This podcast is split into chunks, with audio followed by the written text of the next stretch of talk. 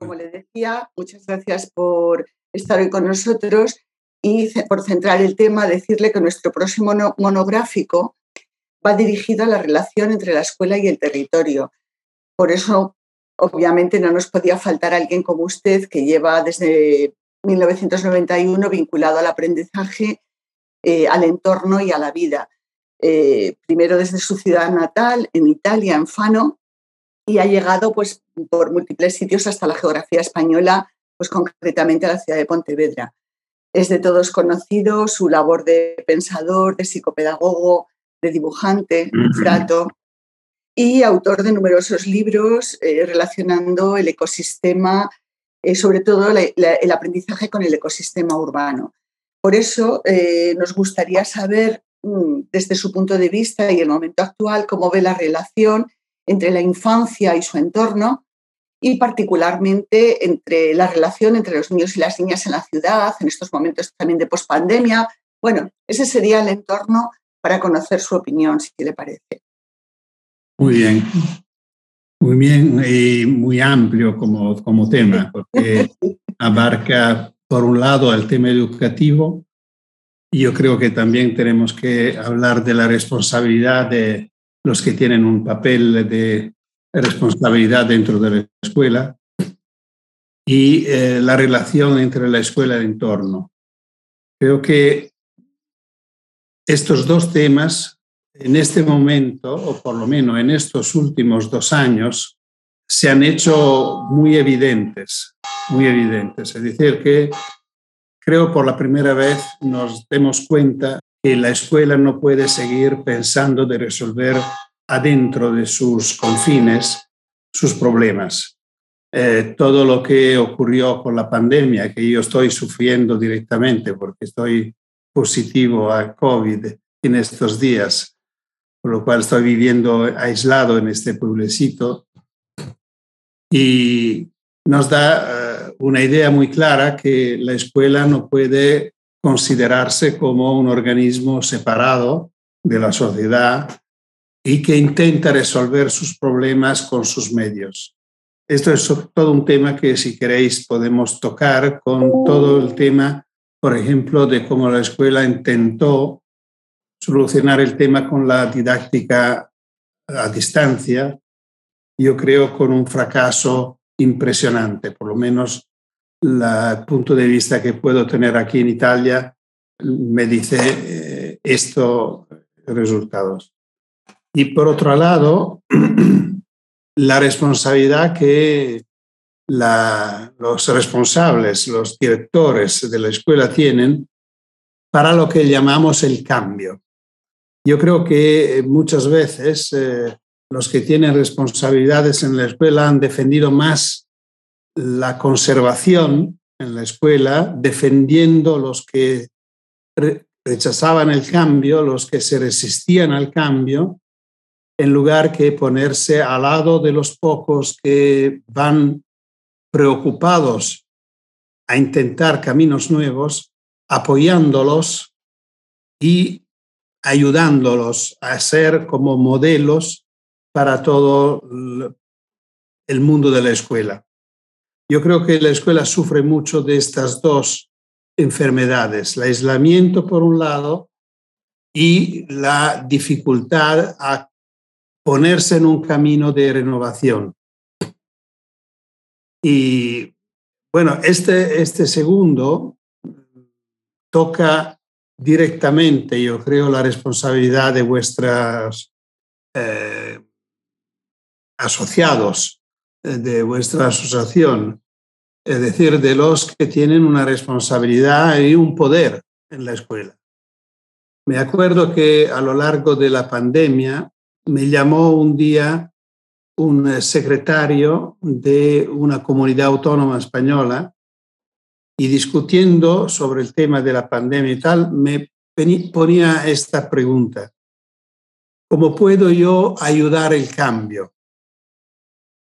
Y la respuesta que yo le di era muy simple. Y le decía, apoyando los que cambian, apoyando los que se atreven, apoyando los buenos. Esto es, creo, lo primero que tenemos que pensar que puede hacer un buen director de escuela, correspondiendo a su responsabilidad, que no es solo eh, respetar las normas, sino garantizar una buena educación a sus alumnos. Y por esto es interesante en este momento poder decir que el aspecto normativo que muchas veces los que tienen una responsabilidad en la escuela consideran como su referencia fundamental, a veces su defensa, el escudo detrás del cual se eh, esconden diciendo, tengo normas, no puedo mm, hacer esto porque no está previsto y tal. Bueno, en este momento a mí me interesa mucho decir que las normas están con los buenos. Y lo digo con eh, tranquilidad, porque las normas son muy claras. Vosotros tenéis en vuestra constitución del 78 el artículo 9 que dice corresponde a los poderes públicos promover las condiciones para que la libertad y la igualdad del individuo sean reales y efectivas. Y tienen que remover los obstáculos que impidan o dificulten su plenitud y facilitar la participación de todos los ciudadanos en la vida pública, económica, cultural y social. esto es un principio básico. Lo tienen todas nuestras constituciones. Todas las constituciones dicen una cosa rara, que todos los ciudadanos son iguales. Y sabemos que no es verdad. Pero siguen todas diciendo que es papel del Estado hacer lo máximo para remover los obstáculos que impiden esta real igualdad. Bueno, si pasamos de la Constitución a la Convención, es muy interesante porque hoy en día, hoy en día, son 32 años, que nosotros tenemos una norma internacional que nos une. Mientras que las constituciones, cada uno tenemos la nuestra, vosotros sois una monarquía, nosotros somos una república, tenemos varias diferencias, pero tenemos una normativa internacional, que es un tratado internacional, que todos los estados ratificaron que se llama Convención de los Derechos de la Infancia, que dice cosas muy importantes sobre educación. Porque al artículo 28 dicen que los estados reconocen el derecho del niño a la educación y a fin de que se pueda ejercer progresivamente y en condiciones de dignidad, de, de igualdad de oportunidades, deberán implantar la enseñanza primaria obligatoria y gratuita para todos. Por lo cual, esto explica por qué todos nuestros países tienen una enseñanza obligatoria y gratuita para todos. Para, no, no para dar a todos iguales niveles de conocimiento, como parece que sospecha, por ejemplo, el programa PISA, que va midiendo si y cómo todos los alumnos tienen un nivel igual o más o menos igual de aprendizaje. No, dice que para conseguir condiciones de igualdad de oportunidades. Y el artículo 29 lo explica. De, de, mi punto de vista me parece muy interesante porque en dos líneas explica el objetivo de la educación, diciendo que los estados convienen en que la educación del niño deberá estar encaminada a desarrollar la personalidad, las aptitudes y la capacidad mental y física del niño hasta el máximo de sus posibilidades. Esto es el programa. Esto es el programa vinculante en todos los países que ratificaron la Convención de los Derechos del Niño. Y esto es el compromiso que los directores de la escuela tienen que reivindicar a todos sus docentes para que lo regalen a todos sus alumnos. Lo que se propone no es una educación suficiente, es decir, una educación en la cual proponemos a los alumnos un poco de todo, pidiendo que los alumnos consigan el nivel mínimo necesario para ser aprobados. El 6. Una educación mediocre. La ley ofrece y garantice una educación excelente, porque dice hasta el máximo de sus posibilidades. Cada uno de los alumnos tiene derecho y a conseguir el nivel máximo posible por sus capacidades, no por todas las capacidades. Lo que es absurdo y sigue siendo absurdo, pero es la norma. Esto fue la escuela donde yo sufrí de niño. Una escuela que me pedía de conseguir un nivel mínimo en todas las disciplinas, también en las que para mí eran imposibles, como álgebra. Yo no podía, no, no la entendía, no la entendí, sigo no entendiéndola. Y sufrí muchísimo y he tenido que hacer un esfuerzo enorme, pero yo tenía algunas disciplinas excelentes. El dibujo siempre ha sido mi fuerza. No le interesó a nadie. Nunca fue mi rescate, nunca fue mi orgullo, diciendo, nadie me ha dicho, no importa, no importa de los binomios, tú dedícate a tu dibujo. Sea excelente en tu dibujo, sea el mejor, porque esto será tu destino, esto será tu suerte, esto será tu vida. Bueno, yo creo que esto, eh, claro, es un tema que necesitaría mucho más tiempo y tal, pero como primer punto, yo creo que esto debería ser el compromiso de una escuela, de la escuela que nos prometen las leyes y la escuela que necesita nuestra sociedad. Nuestra sociedad no, no necesita mediocres que sepan un poco de todo. Necesita excelentes que saben una cosa, pero la, la sepan tan bien de ser los únicos. Y si todos los que salen de nuestras escuelas tendrán su excelencia, conseguirán dos resultados, yo creo, fundamentales. El primero, más importante que todos, serán felices, porque se sentirán realizados. Y el segundo, tendrán trabajo, para, porque por los mejores hay trabajo. El segundo tema es el tema de la relación de la escuela con, su, con el entorno. Es decir, la escuela sola no puede. La escuela ha hecho una, una cosa muy rara en esta eh, pandemia.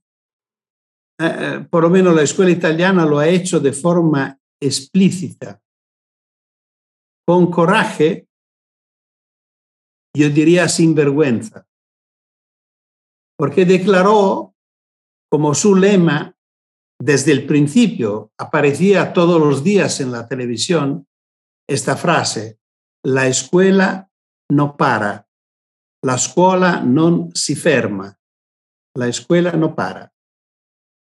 Yo me pedía una pregunta muy rara. Digo, ¿cómo puede ser que la escuela no pare si ha parado el mundo? ¿Cómo puede ser que si el mundo de los niños se ha reducido a su casa, donde están viviendo de hace meses y meses, con sus padres, encerrados, presos, como nunca había ocurrido en la historia de la humanidad, que yo sepa. La escuela dice, no importa si el mundo ha parado, nosotros no paramos. Y no paró, porque uno puede decir, bueno, lo ha dicho de una forma así simbólica, no, no paró porque siguió con su programa.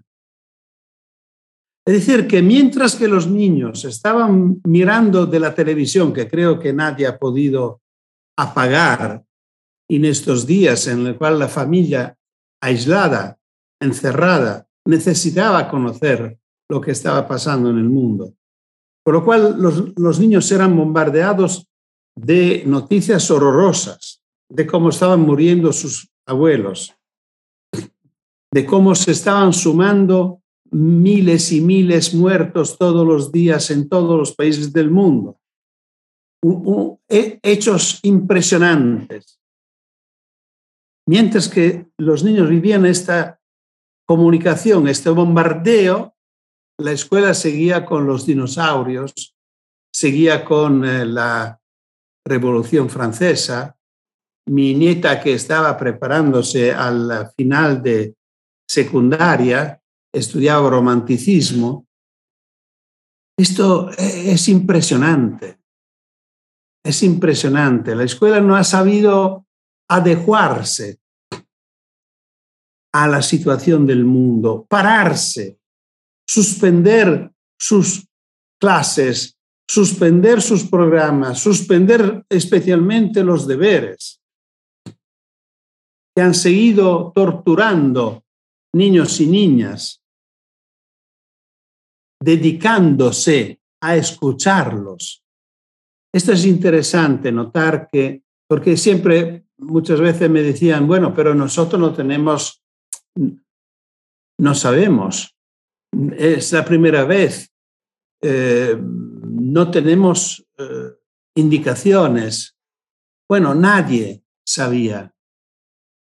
Pero nosotros, en nuestro proyecto que usted correctamente citaba, que desde el 91 estamos desarrollando y que se llama La ciudad de las niñas y de los niños, bueno, cuando todo esto ocurrió en marzo del 20, como sabéis, nosotros hemos tenido en Italia el privilegio de empezar este camino en Europa, en Occidente. Bueno, yo envié un mensaje en italiano y en español a todas las ciudades de nuestra red, que son como 200 ciudades en 15 países del mundo, invitando a los alcaldes a convocar los consejos de los niños y de las niñas. Vosotros sabéis que en cada ciudad de nuestra red el alcalde pide ayuda a los niños pidiendo que trabajen con él a través de un consejo de niñas y niños, niños pequeños de primaria, que tienen como su papel de ofrecer su punto de vista al alcalde, nada más. No son pequeños políticos, no son, son niños y niñas, elegidos por sorteo, por lo cual no tienen ninguna, em, no parecen en ningún lado a pequeños políticos. Bueno, convocarlos con las plataformas, porque claro que no se podía hacer de otra manera, igual que la escuela, para escucharlos. Esta es la gran diferencia. Nosotros no pedimos a los alcaldes de convocar a los niños para enseñar algo a los niños, para darle indicaciones, para darle informaciones, sino por el contrario, para pedir que le digan cómo están viviendo este momento qué necesitan, qué proponen, qué piensan que necesitan los otros niños de la ciudad, cómo pueden los alcaldes ayudar a los niños y las niñas en este momento. Funcionó muy bien. Le gustó mucho a los niños, le gustó mucho a las familias. Y claro que desde allí nació una segunda propuesta a lo mejor os acordáis porque salió por la primera vez de una conferencia, una conferencia virtual que yo he tenido justo desde, eh, desde España, desde Barcelona, organizada por Integratec, a la cual asistieron más que 70.000 personas, cosas que solo con estos medios son posibles. Y en esta propuesta yo aconsejaba a la, escuela de pararse y de proponer una alternativa a su programa, una alternativa que yo llamé la casa como laboratorio. Es decir, si es verdad que, los niños están viviendo encerrados en casa con sus padres, ¿por qué no pedir ayuda a los padres para que asuman un papel de asistentes de laboratorio de las escuelas? Y pidiendo que las nuevas tareas, los nuevos deberes sean las actividades domésticas. Cocinar con sus hijos. Y después será la escuela preocuparse de cómo examinar la matemática de la cocina, de la pasta, o la física de la pasta, o, la estética de la pasta, o examinar cómo funciona una lavadora, cómo se atan botones, cómo se cuidan las plantas, cómo se cuidan los animales, cómo se pueden inventar nuevos juegos, como llamando los abuelos, se puede tener informaciones de cómo ellos solucionaron momentos de dificultad que seguro han vivido en otros momentos de su vida, cuando pasaron por algunas enfermedades graves. Y, leer libros juntos entre padres y hijos. Y que la escuela se ocupara de esto y no de otro. Algunas escuelas lo han hecho, algunos países lo han hecho. Argentina me invitó el ministro de Educación y me presentó en una conferencia que superó las 200.000 personas que la vieron directamente o después, en la cual propuse esta propuesta junto con el ministro. En alguna manera el ministro se comprometió en este caso. Es el único que yo sepa que yo conozco. Bueno, estos son eh, dos elementos, creo, que eh, pueden ser de interés por vuestra asociación. Es evidente que si la escuela quiere superar este momento de dificultad, el momento de dificultad no es este, es un momento que sigue en la escuela desde hace siempre. Eh, lamentablemente se considera normal que los niños a la escuela se aburren.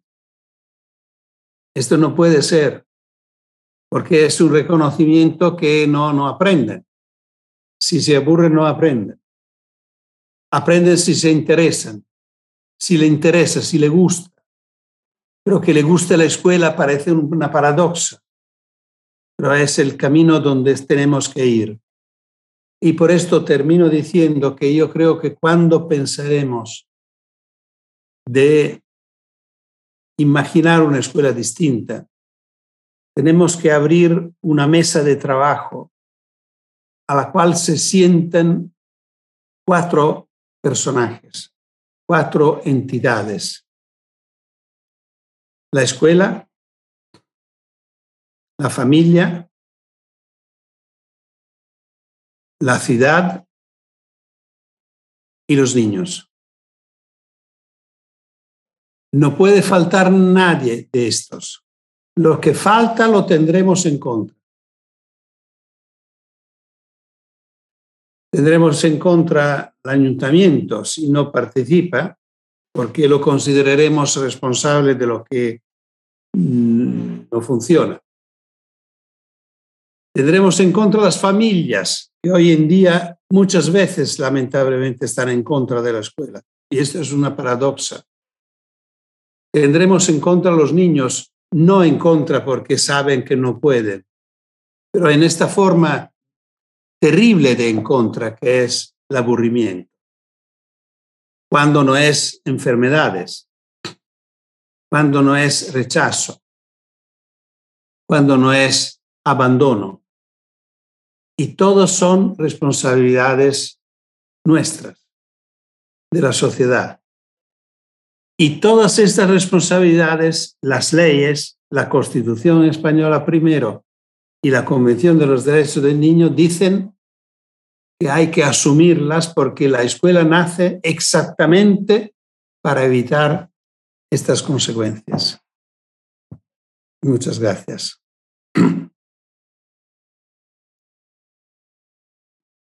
Si queréis o si tenéis preguntas. Eh, la verdad es que lo ha dejado usted muy claro, pero si nos concede unos minutitos más, a mí sí que me gustaría que ampliase un poco en esta, en esta configuración de estos cuatro elementos que usted considera básicos de la escuela, la familia, la ciudad y los niños. ¿Qué papel juegan esas familias desfavorecidas, esos niños que se nos van quedando atrás porque realmente viven en condiciones socioeconómicas eh, deficitarias, eh, más ahora en estos tiempos de las grandes migraciones, donde contamos, bueno, pues, en su país, igual que en el nuestro, la cantidad de niños que vienen en condiciones, pues, ¿qué, papel o qué elementos especiales podríamos ahí eh, imbricar en estos cuatro elementos? Bueno, ha tocado el punto más delicado y sensible. Yo creo que nuestras constituciones y sin duda la Convención de los Derechos del Niño se han escrito exactamente para estos niños, o por primero por estos niños. Es decir, los últimos son los que necesitan la atención, el cuidado, la preferencia de todos los que tienen responsabilidades. Por lo cual, si hay alguien que un director de una escuela tiene que considerar como los primeros, son los últimos. Una escuela la podemos evaluar sobre estos, no sobre los buenos. Los buenos, digo una cosa que no creo, podrían ahorrar la escuela porque tienen familias capaces de dar una educación adecuada. No lo creo, porque yo creo que la escuela debería tener otros intereses, otros objetivos, no solo los del aprendizaje. Pero seguro que hay niños a los cuales la escuela es necesaria y indispensable. Y la escuela, es interesante esto, eh, considerarlo, tiene como objetivo aprobar a todos. No solo ser abierta, disponible para todos y después evaluar quién vale, quién no vale. No. La escuela tiene como su obligación aprobar a todos, especialmente a los últimos, no porque son buenos los alumnos, sino porque es buena la escuela. Buena hasta saber aprobar a todos, es decir, asumir las características, las condiciones para que todos puedan hacer lo que decíamos antes, buscar sus excelencias, porque cada uno la tiene. Si esto no ocurre, decía un gran educador del cual el año próximo celebraremos el centenario del nacimiento, que es Don Milani, un cura italiano que pasó su vida en un pueblecito de montaña, Barbiana, que decía, si esto no, si la escuela no hace esto y no es para los últimos, es como un hospital que cura a los sanos y rechaza a los enfermos. ¿Y cuántas veces ocurre esto? Si vamos a examinar los que abandonan la escuela, los que no pasan de un curso al otro, siempre son estos niños y niñas. Son los últimos. Son los hijos de las familias desfavorecidas. Son las que tienen necesidad, derecho a una escuela de calidad. Yo sobre esto no tengo dudas, no, soy muy radical. Sobre podemos discutir sobre muchas cosas, pero que, que estos son los niños y las niñas sobre los cuales medimos el valor de nuestra escuela. Una escuela vale en la, la medida que consigue que estos sean los buenos alumnos. Muchas gracias, Fernando. ¿Quieres...? Eh, sí, yo, te, quería... Has, hablado mucho de la escuela de la pandemia. A mí me gustaría que, nos hablaras de cómo ves el momento actual. Eh, yo creo que hay una cierta preocupación de una parte por volver a mm. los tiempos anteriores y por otro hay gente preocupada por aprovechar este momento de cambio para construir ¿no? una escuela nueva. Supongo que entre estas dos tensiones pues acabarán ganando unos o, se, acabará imponiendo ¿no? una tendencia. Pero yo no sé, supongo que estarás de acuerdo en que no podemos volver a la escuela de antes, sino que hay que construir eh, una escuela diferente. Sí, eh, todo el mundo conoce la frase de Einstein que decía que las crisis pueden ser una gran oportunidad para países y personas porque pueden llevar cambios, pero avisaba que si queremos llegar a un cambio no podemos repetir siempre las mismas cosas. Y yo creo que la mayoría de las escuelas han vivido la pandemia, la crisis, esperando que pase. Claro, uno dice, todo el mundo esperaba que pase. Yo estoy esperándolo en estos días. Pasado mañana tendré que repetir el tampón esperando que sea negativo. Pero, pero el tema es que si la escuela ha asumido las actitudes que describía y denunciaba antes, de seguir con sus programas en un tiempo en el cual podía suspender sus programas y nadie podía contestarla.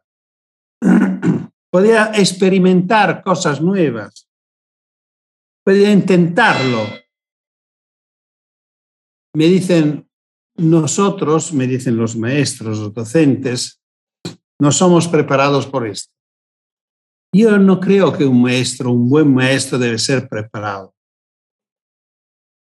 Porque si el maestro va a la escuela preparado, es un maestro que lleva su propuesta y no es disponible a las propuestas de los alumnos. Yo creo que es típico de un buen maestro no ser preparado. Así como es típico de un buen maestro pararse cuando es necesario. Y en este año estamos celebrando el aniversario 100 años del nacimiento de Mario Lodi. Mario Lodi fue un gran maestro en Italia, lo llamamos el maestro.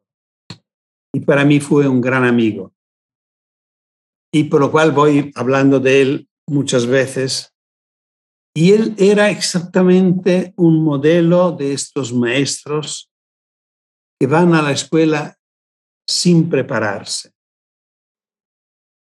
sin prepararse, a pesar que era una persona de gran cultura, escribió libros fundamentales que ayudaron a muchísimos de nosotros a entender qué significa una buena escuela, que sigue siendo una referencia, un referente fundamental, pero iba a la escuela abierto a lo que los alumnos llevaban de su casa. Su, clase era un laboratorio. En la clase había de todo. Había el teatro de, los títeres, había instrumentos musicales, había una máquina para escribir, había una imprenta escolar, había microambientes, terrarios, había un poco de todo estaba listo para cualquier cosa podía ocurrir y se montaba en el momento. Lo que no había, no había un lugar del maestro. No tenía su mesa, no tenía su, su silla levantada para mirarlos todos, porque nunca estaban todos mirando el maestro. Siempre cada uno estaba haciendo cosas distintas, individualmente o por grupitos o todos juntos, dependiendo de lo que necesitaba. Y cuando yo seguí, yo seguí el último ciclo escolar de, este, de Mario, entre el 73 y 78, cuando terminó y se jubiló, y bueno, en cuarto de primaria murió el padre de uno de los hijos, de, de los alumnos, de Gian Battista. Y la escuela se paró. La escuela se paró. Los niños, las niñas se empezaron a escribir cartas a Gian Battista para mostrarle su amistad, su cercanía. Y cuando Giambattista regresó del luto, la escuela habló de la muerte. Y la muerte entró en el programa escolar. Esto es una buena escuela. Esta yo creo que es la escuela que vosotros, con vuestros asociados, debéis no solo proponer, sino reivindicar, porque esta lo dice la ley. Esta es la única escuela legal, una buena escuela para todos, especialmente para los últimos. Muchísimas gracias, señor Tonucci.